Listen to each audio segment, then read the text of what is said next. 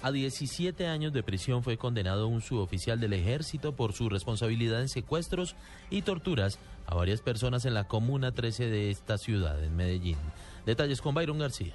El cabo Edwin Gutiérrez Tobar fue señalado como responsable de secuestrar a 11 personas de ese popular sector del occidente de la ciudad para posteriormente torturarlas. Los hechos investigados se presentaron entre septiembre y noviembre del año 2004, cuando varios suboficiales del ejército se llevaron por la fuerza y golpearon a las víctimas, cuatro de ellas menores de edad. Según el juzgado penal del circuito especializado en Medellín, las agresiones físicas y verbales ocurrieron en la base militar de Cuatro Esquinas, ubicada en el barrio San Javier. Las víctimas, entre las que se encuentran cuatro menores de edad declararon ante la justicia que el militar los intimidaba con armas y los hacía sumergir en canecas con agua helada. En Medellín, Byron García, Blue Radio.